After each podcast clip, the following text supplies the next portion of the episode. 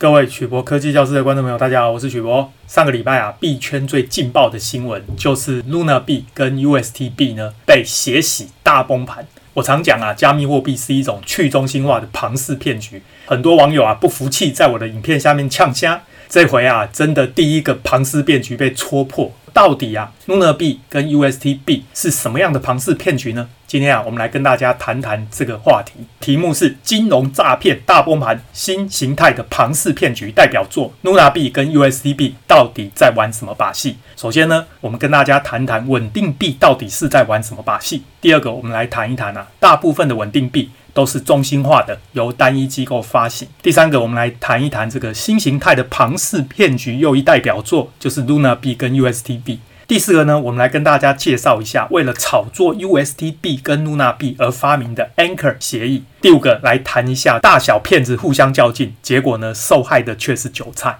第六个来谈一下旧庞氏骗局是一个人骗一群人，新庞氏骗局是一群人唬所有人。第七个，我们要再次强调，世界各国发行数位货币跟加密货币没有关系。今天呢，我们的文章啊，主要是参考巨亨币圈理财一文读懂稳定币。以及呢，八千四百万美元敲动四百亿金融帝国 UST 崩盘的始末。首先呢，我们想让你知道，加密货币啊，就是包装着金融创新外衣的去中心化庞氏骗局。上周啊，发生 Luna 币跟 UST 币大崩盘的事件，只不过啊，是大小骗子互相较劲，最后呢，大骗子打败了小骗子，但是呢，受害的却是韭菜。这次事件呢，它的规模不大，所以呢，韭菜的损失不多。但是如果政府啊，再放任这些区块链分散式金融偷拐抢骗都不管，未来啊，还会引发什么样的金融事件呢？最近啊，看到网络上啊，有某一位啊戴着面具的网红啊，在打非同质化代币 NFT 的诈骗案。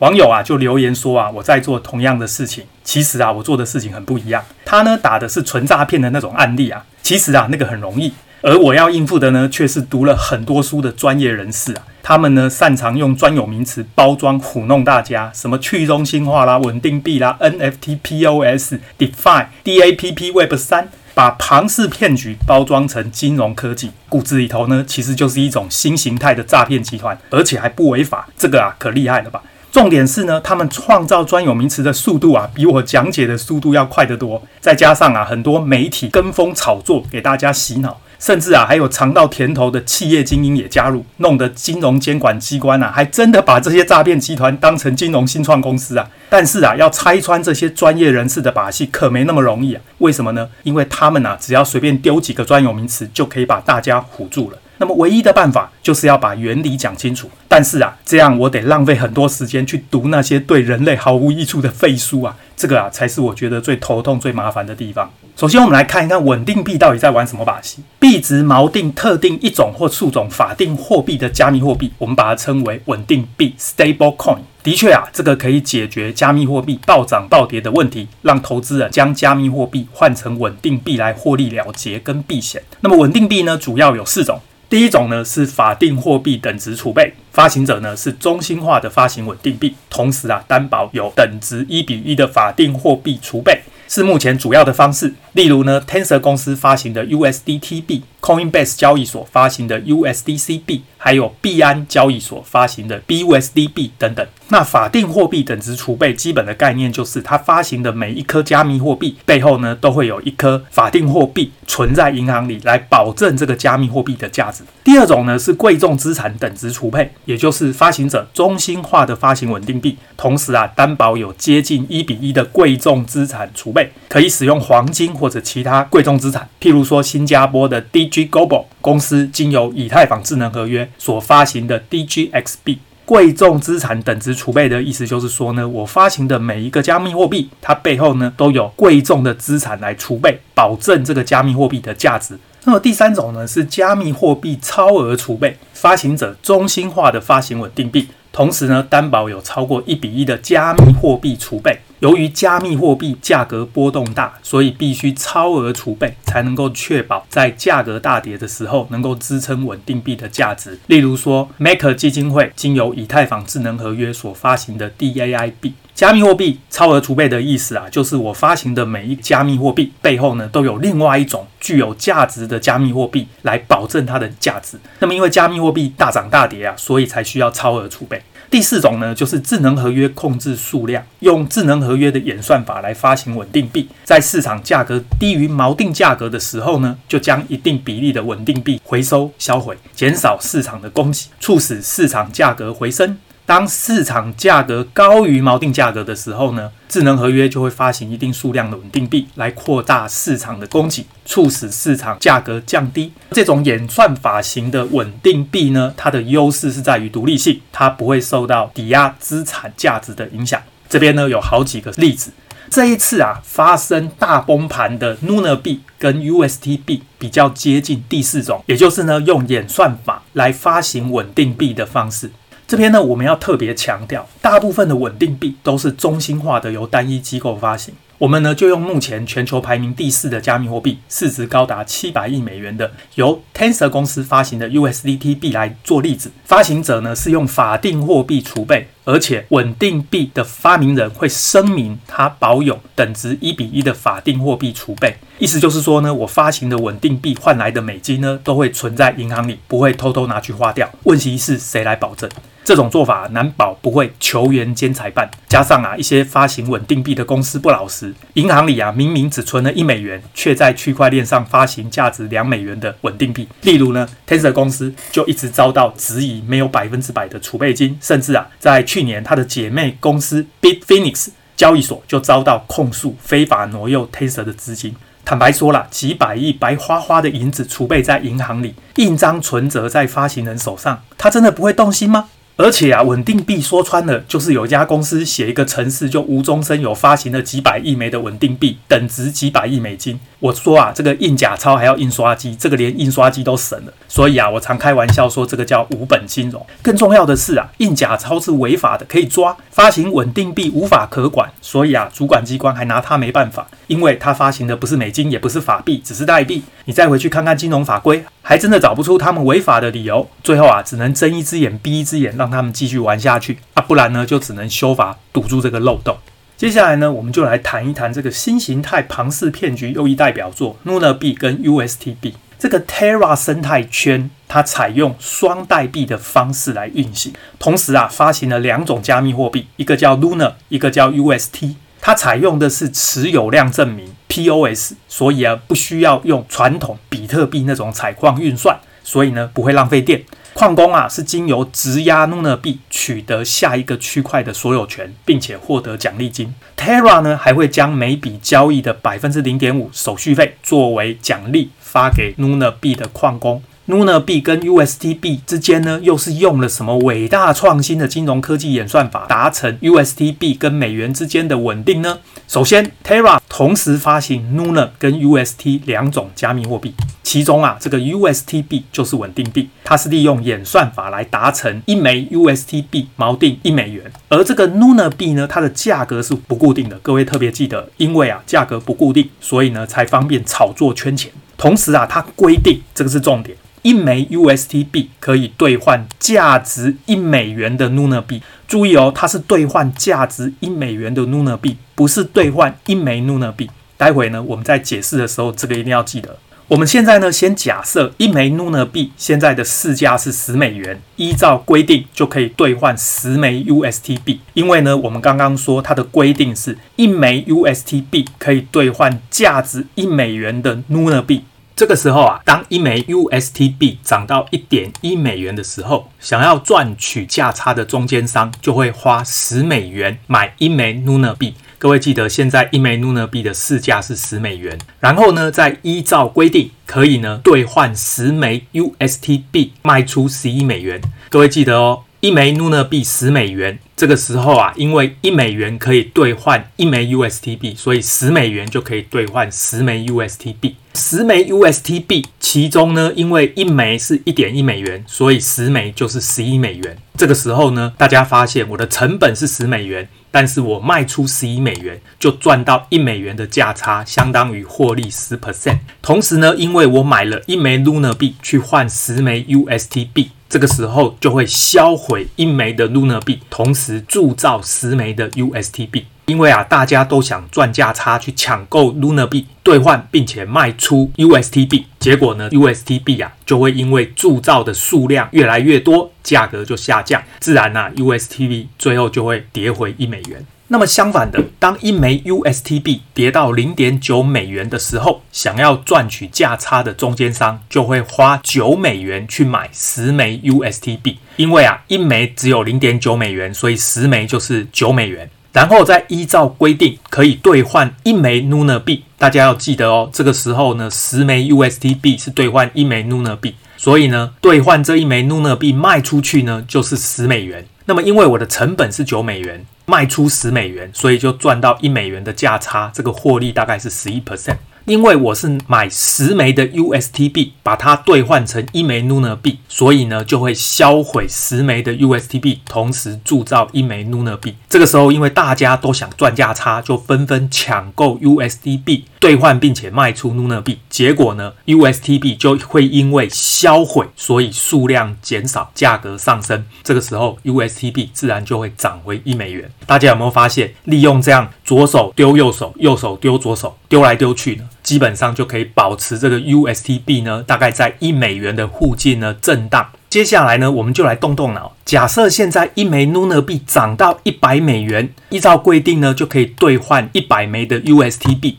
各位记得刚刚呢规定是一美元的 Nuna 币可以换一颗 UST 币，所以呢，现在是一百美元的 Nuna 币，当然就可以换一百枚的 UST 币。这个时候啊，大家想想会变成怎么样呢？同样的，当一枚 USTB 涨到一点一美元的时候，我们就可以花一百美元来买一颗 Nuna 币，把它兑换成一百枚的 USTB。记得一枚 Nuna 币现在是一百美元，所以可以兑换一百枚的 USTB，，同时啊，就可以卖出一百一十美元。因为呢，一枚 USTB 现在一点一美元，所以一百枚就是一百一十美元，这样就可以赚十美元的价差。因为我的成本是一百美元，但是现在卖出之后变一百一十美元，获利呢大概十 percent，大家就会抢购 Luna 币，同时兑换并且出售 USTB，，结果 USTB 就会因为铸造数量增加而价格下降，同样的，USTB 就会自然跌回一美元。相反的，当一枚 UST 币跌到零点九美元时，我花九十美元就可以买一百枚的 UST 币，因为一枚是零点九美元，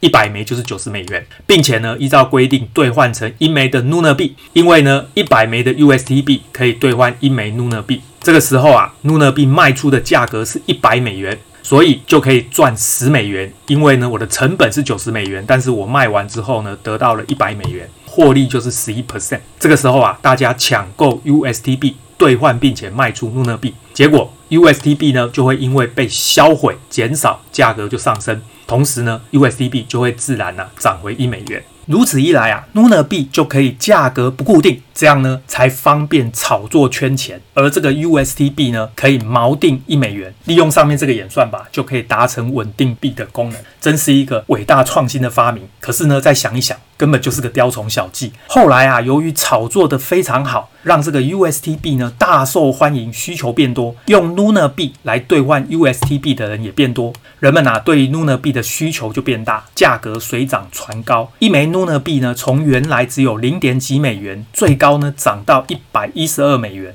而这个 Luna 币的总市值啊，最高甚至大约四百亿美元之多。而且啊，Terra 的创办人啊，为了炒作 UST 币跟 Luna 币，还发明了一个 Anchor 协议。为了让 USTB 更抢手，Terra 的创办人发明这个 Anchor 协议，基本上呢，就是啊，把 USTB 存进去，就可以获得二十 percent 的年化报酬率。各位光听就知道，根本就是庞氏骗局。这个时候呢，就出现了这样的留言：Luna 币的单价一定会冲上一千美元，我啊，永远是 Luna 的粉丝。瞬间呐，努纳币出现了一堆狂热的粉丝。可是呢，这个明眼人就看得出来，根本就是庞氏骗局。大家有没有发现，这种由专业人士发明的庞氏骗局啊，比传统的电信诈骗还要高明多了？一般的稳定币啊，例如 USDT 币或 USDC 币，好歹啊会在银行储备一些美元装装样子。而这个 UST 币跟 Luna 币，完全就是靠左手丢给右手的把戏来炒作，再加上百分之二十的年化报酬率，买空卖空，上线拉下线，吸引韭菜。面对大家的质疑啊，Terra 的创办人还在推特上呛声，说 Luna 币一直在涨，而你的项目一直在跌，这个 Luna 币未来必定暴涨，赌一千万美金，你敢跟我赌吗？那么，因为啊，这个二十 percent 的年化报酬率跟这个 Anchor 协议这种庞氏骗局啊，其实根本就入不敷出啦。再加上绝大多数的 UST 币呢，都被存进去赚百分之二十的年化报酬率，甚至很多人啊，还用好几倍的杠杆借钱把它存进去。再加上这个 Terra 的创办人啊，把发行 Luna 币圈来的钱呢，换成比特币作为 Luna 币的储备资产。这个啊，也是他这一次用来试图拯救 USTB 的资源之一。那么，因为大部分的 USTB 呢都被存在 Anchor 协议里面，市场上根本就没有多少 USTB 在流通。Terra 的创办人啊，为了要筹备下一个规模更大的，这个我们称为 UST Dash 四 CRV 的资金池，第四版的资金池，从现在规模比较小的 UST Dash 三 CRV，这个就是第三代的资金池，撤走了一点五亿美元的 USTB，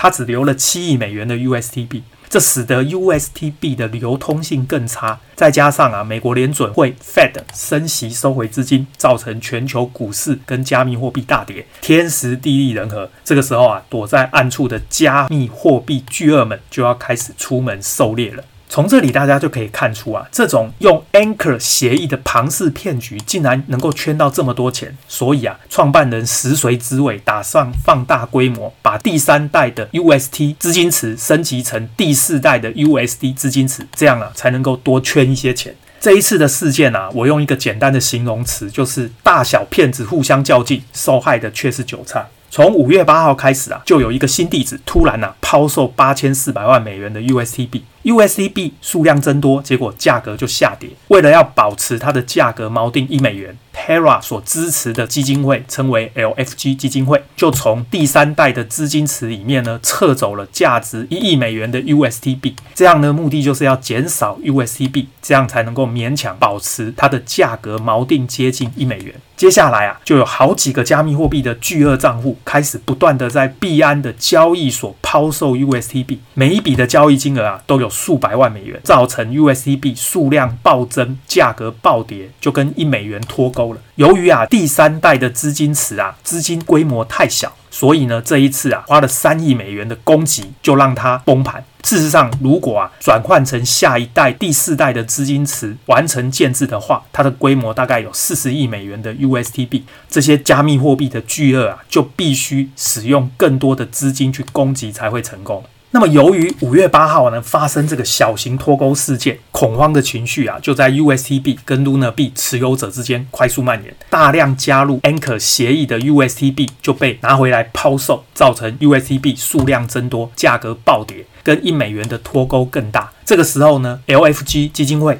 他呢就出售持有的七亿美元比特币储备来买入 USTB，，就是希望能够维持 USTB 的价格。但是这么做啊，反而使比特币的价格大跌，市场情绪就持续恶化，导致这个 Luna 币也跟着大跌。结果啊，就一发不可收拾。总计啊，在一周之内呢，Luna 币由八十美元暴跌到零点零零零四五五美元，几乎已经不值钱了。那么号称价格锚定一美元的稳定币 USTB，由一美元呢就暴跌到零点一八九六美元，只能说是大小骗子互相较劲，受害的却是大量加入 Anchor 协议买入 USTB，还有买入 n u n a 币的韭菜。我们来看一下 n u n a 币的走势图，大概呢就是发生在这几天，价格呢就直接从八十块暴跌到几乎不值钱。我们再来看 USTB，，本来呢应该是锚定在一美元附近震荡的，结果呢也是在最近这几天突然呢、啊、价格就暴跌。其中啊，有一度价格拉回来，就是这个 LFG 基金会呢砸了七亿美元的比特币买入这个 USTB，想要啊把它拉回一美元。结果呢，比不上这些金融巨鳄啊，财力雄厚，继续抛售 USTB，最后呢又崩跌到啊零点一八美元。传言这一次 USTB 跟 Luna 币事件背后的最大赢家，就是总共借了十万枚比特币。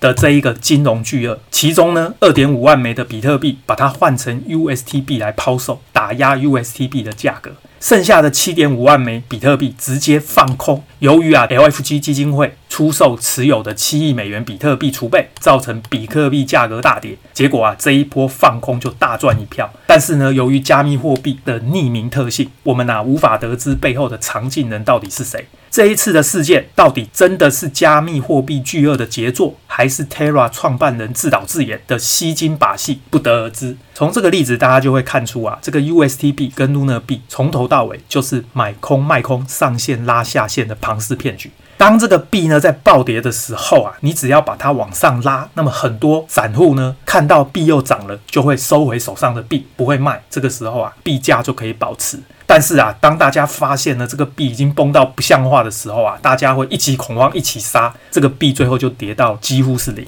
所以我说啊，旧的庞氏骗局是一个人骗一群人，新的庞氏骗局是一群人唬所有人。一百年前那一场旧的庞氏骗局啊，是由美国的意大利移民庞兹在一九一九年策划，成立空壳公司，骗投资人向子虚乌有的企业投资，然后呢，再把新投资者的钱作为快速盈利付给最初投资的人，等于是上线拉下线，诱使更多的人上当。这个呢是中心化一个人骗一群人的庞氏骗局，最后啊以失败告终。而如今这场新庞氏骗局，加密货币号称是去中心化的，使用所谓的区块链技术，利用电脑演算法把账本分散储存在全球许多矿工的电脑里，把它包装成创新的金融科技，再经由社群炒作壮大声势，拉高价格，再倒给新的投资者割韭菜，等于呢也是上线拉下线。这个和一百年前那场庞氏骗局最大的差别，就是去中心化的一群人唬所有人而已。更夸张的是呢，这些宣讲者啊，除了到处去宣讲、洗别人的脑，说这个加密货币是金融创新之外啊，更进一步催眠自己，让自己坚信啊，这是创新的金融科技。还更有趣的呢，有些宣讲者啊，常常连自己都搞不清楚自己到底在讲什么，连稳定币这种中心化的东西都可以把它说成去中心化来炒作，实在不确定到底是因为不了解所以讲错了，还是明明了解却刻意误导，别有用心。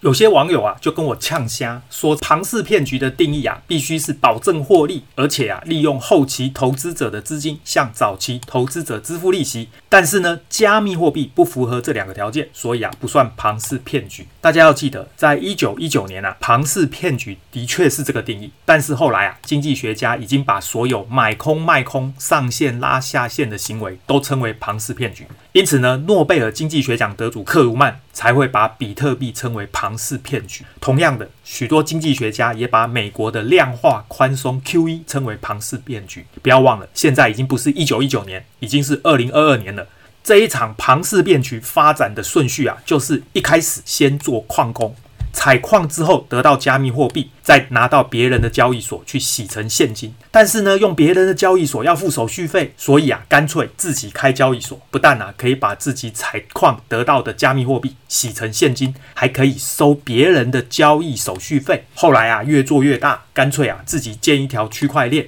发币圈钱，赚得比较快。讲成白话文就是替别人把假钞洗成现金，只赚手续费，实在太慢了。干脆啊，自己印假钞赚的比较快。最后啊，我要提醒大家，世界各国都在发行数位货币，但是啊，这跟加密货币没有关系。近年来，世界各国的政府都曾经提到要发行自己的中央银行数位货币，我们称为 CBDC。把实体的钞票跟硬币改成电脑程式，用手机 APP 来支付，类似呢，以前我们买股票会拿到一张一张的纸，现在呢，全部都系统化、电子化、集中保管一样。这个呢，不需要区块链就可以做到，更和加密货币没有关系。不要啊，再拿由政府背书保证的数位货币扯上加密货币来炒作了。总之啊，有一群聪明的人创造一堆艰深难懂的区块链专有名词，包装着金融科技的外衣，炒作哄抬。不止啊，唬了一堆投资人，还把监管机关耍得团团转。这一次啊，Luna 币跟 UST 币大崩盘的事件引起了美国监管机关的注意。五月十号呢，美国的财政部长耶伦就谈到啊，加密货币的市场中呢，美元稳定币必须要监管，而且啊，立法迫在眉睫。